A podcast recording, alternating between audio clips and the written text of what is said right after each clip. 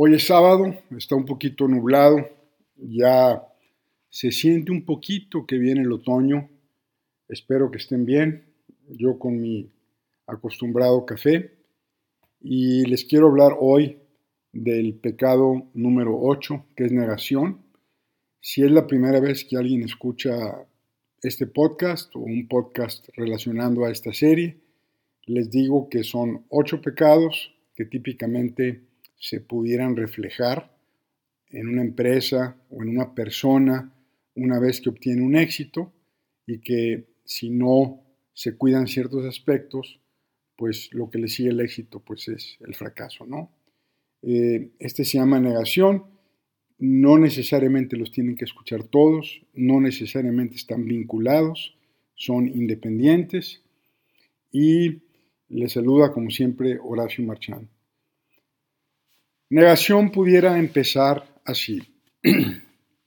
De ninguna manera, yo nunca haría algo así, así no soy yo. Es fascinante observar cuando una persona niega categóricamente algo que es obvio para todo el mundo. Es como cuando está en una reunión eh, o, en un, o en un salón de clases o en una junta, de repente se sale la persona y todo el mundo se voltea a ver como diciendo, o sea, no se da cuenta, simplemente no se da cuenta. Y paradójicamente, entre más se le presiona a esa persona para que vea esa parte de ella misma, más se aferra a la negación. Ya hablé, eh, está relacionado con la disonancia cognitiva, hice un podcast justamente de disonancia cognitiva, este, si tienen chance, escúchenlo. Es un fenómeno fascinante, sobre todo en grupos. Me regreso a la negación. Eh, Freud, eh, un loco barbado, eh, en 1900, Viena, una sociedad muy conservadora, fumador de puro, experimentador de diferentes tipos de drogas, para ver qué efectos le producían al cerebro, eh, tiene una genialidad y empieza a hablar del subconsciente. Eh, bautiza como mecanismos de defensa a los diferentes tipos de operaciones que conforman un patrón de conducta protectivo contra aquello que genera ansiedad, culpa o algún otro sentimiento desagradable. Es decir, los mecanismos de defensa brotan para proteger al ego de su autoimagen y, y, protegerlo de que sienta lo desagradable que se siente eh, no ser lo que uno es. Eso tiene una función de psicología evolucionaria eh, sin duda sobrevivir es más importante que eh, ser un científico y en otra ocasión hablaré de por qué, eh, a pesar de que somos seres irracionales, somos seres con sesgos, hemos sobrevivido después de tantos años. Los mecanismos de defensa, bueno, luego le siguió su, su trabajo su hija Ana Freud, y le, llamó al libro Mecanismos de Defensa. Es un libro ya viejo, está out of print. Este, yo tengo aquí dos o tres copias del libro. Eh, son viejos, son usados y bueno, los atesoro con mucho cariño. Del primero que les quiero hablar es de la represión. La represión se encarga de rechazar inconscientemente algún deseo o pulsión manteniéndolo fuera del consciente. O sea, es, un rechazo a algún deseo, ¿no? Eh, las personas que crecen en ambientes muy restringidos, eh, pues se reprimen mucho en este sentido, pero lo pueden procesar porque lo sacan de su conciencia. Conviene aclarar que este proceso de guardar o de sacar eh, eh, en el, subconsciente no desaparece.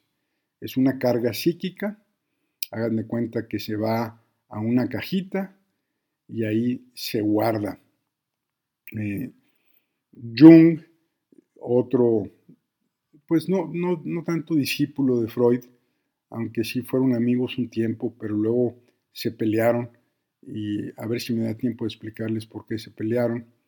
Este, y él dice que finalmente la energía eh, eh, psíquica es igual a la energía en física, que la energía no se destruye, no se crea, simplemente se transforma.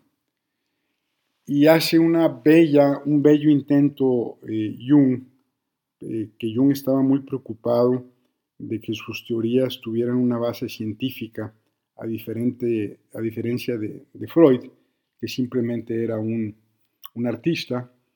Eh, Jung eh, define eh, la carga de energía psíquica de esta manera. El principio de equivalencia significa que por cada unidad de energía que se expende o se consume en traer determinada condición, una cantidad igual de la misma o diferente tipo de energía aparecerá por otro lado. Mientras el principio de constancia significa que la suma total de energía permanece constante y no es susceptible de incrementarse o decrementarse. Entonces, Dicho de otra manera, imagínense una de las caricaturas de Tommy Jerry, que se come, este, no sé, una tortuga, Tom, y, se le, aparece la bola en, el estómago, y luego se aplasta el estómago, pero le aparece en el hombro, y luego se aplasta el hombro y le aparece en la rodilla. Eh, algo así nos está proponiendo Jung en la energía psíquica. Lo que quiere decir es que mucha represión eventualmente eh, pues se, carga como una presa, se va, se va llenando de agua hasta el grado que revienta. Y en el reviente vienen las conductas exactamente contrarias. Eh, vemos como eh, una persona que es reprimida y, y, como decimos, mocha en una ciudad, de repente se convierte en, el rey o la reina de las fiestas y manifiesta comportamientos exuberantes, proclividades sexuales, y, tú, oye, ¿qué pasó? Esta es otra persona. Este, o por ejemplo, la leyenda de San Pablo, que era un hombre asesino, que decían que le tenía mala fe a las mujeres por algunas experiencias con que había tenido con algunas de ellas, y, de repente este hombre asesino cae de su caballo y, cuando despierta eh, se va exactamente al polo opuesto y se convierte en el promotor número uno del cristianismo. Entonces son esas conversiones aparentemente inexplicables que pueden tener su origen en la represión. La negación es el proceso que cuando lo reprimido brota a nivel de la conciencia a través de un señalamiento o un evento, provoca que la persona confronte determinada represión negándolo. Esto no es mío, de ninguna manera, no lo acepto. Eh, inclusive se indigna. ¿Cómo crees que yo soy capaz de hacer esto? Otro mecanismo de defensa pues es la racionalización y a los que se les da eh, los articulados, pues este mecanismo les funciona eh, de manera maravillosa, que quiere mantener ocultas las verdaderas motivaciones a base de explicaciones, frecuentemente a posteriori, eh, y todo lo trunca en base a la lógica, ¿no?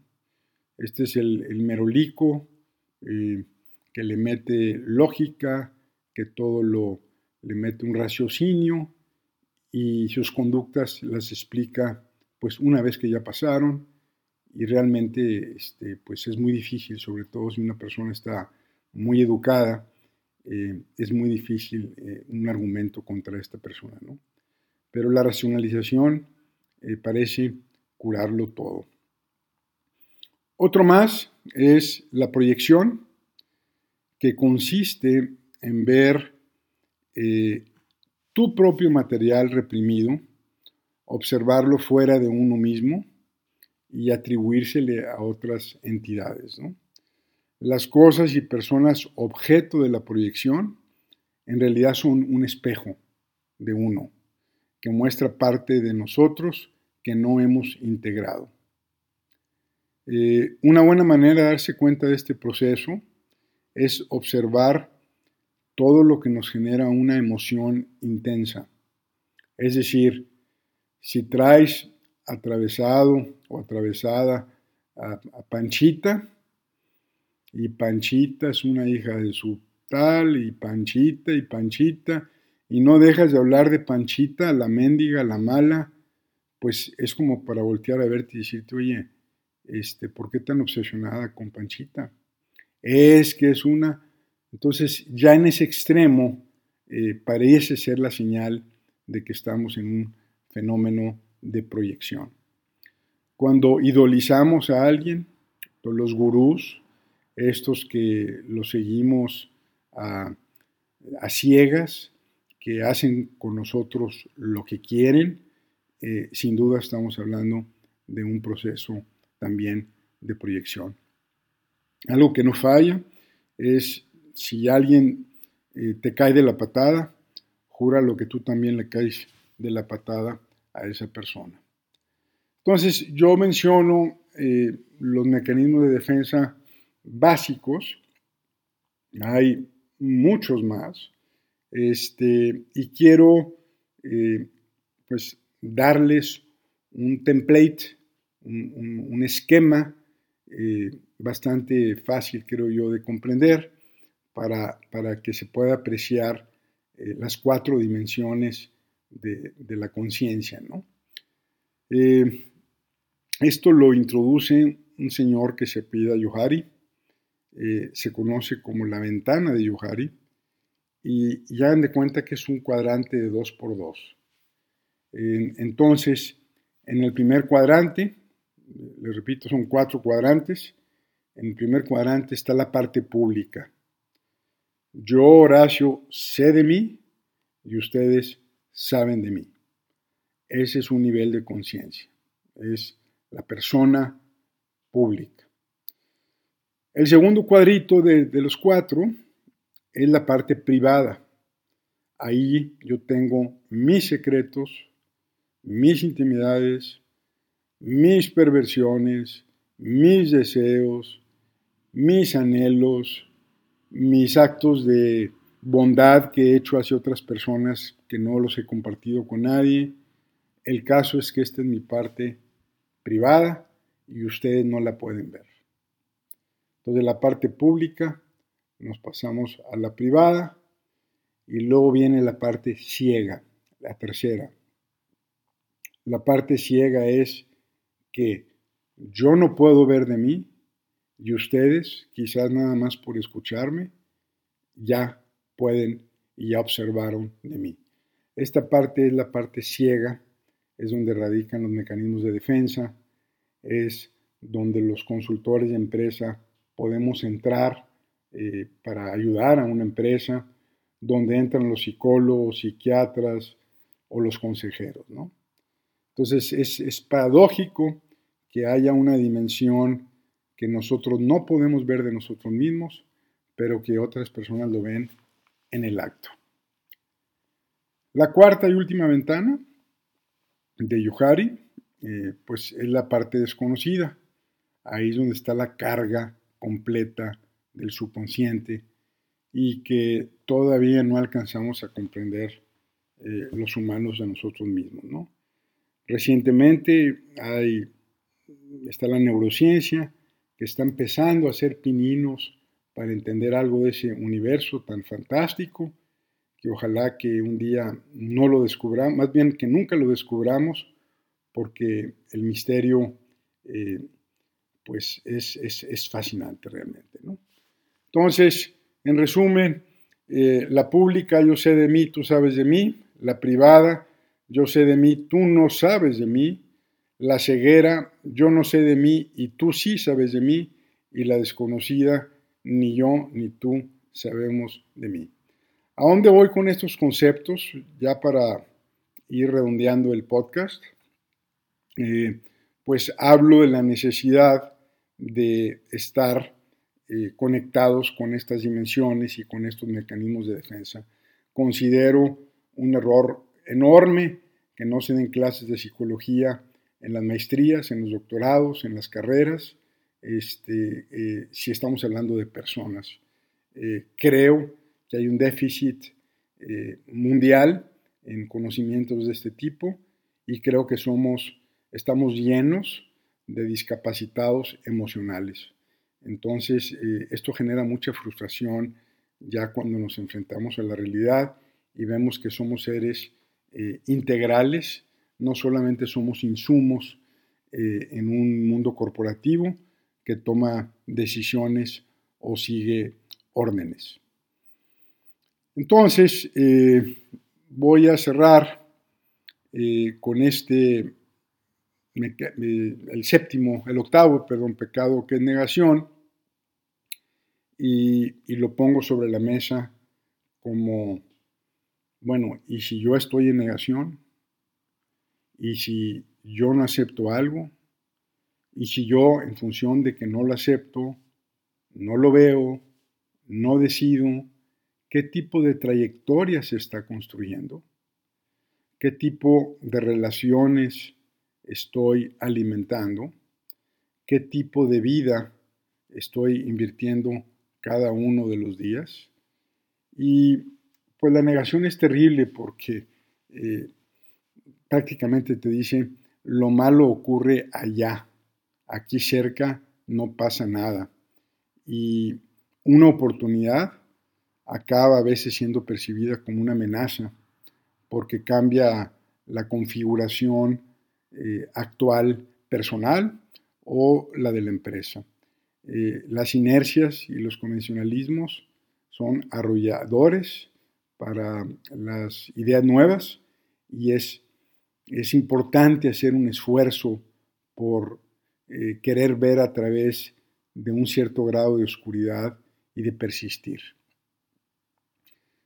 La negación, también por definición, eh, bloquea las oportunidades y cuando una persona o una empresa no ve las oportunidades, lentamente se va desincronizando del entorno, se va alejando de una realidad de entorno, se en sí misma en una realidad alterna, en un mundo solamente interior, y empieza a luchar con problemas que son irrelevantes, empieza a generar soluciones para problemas que no existen.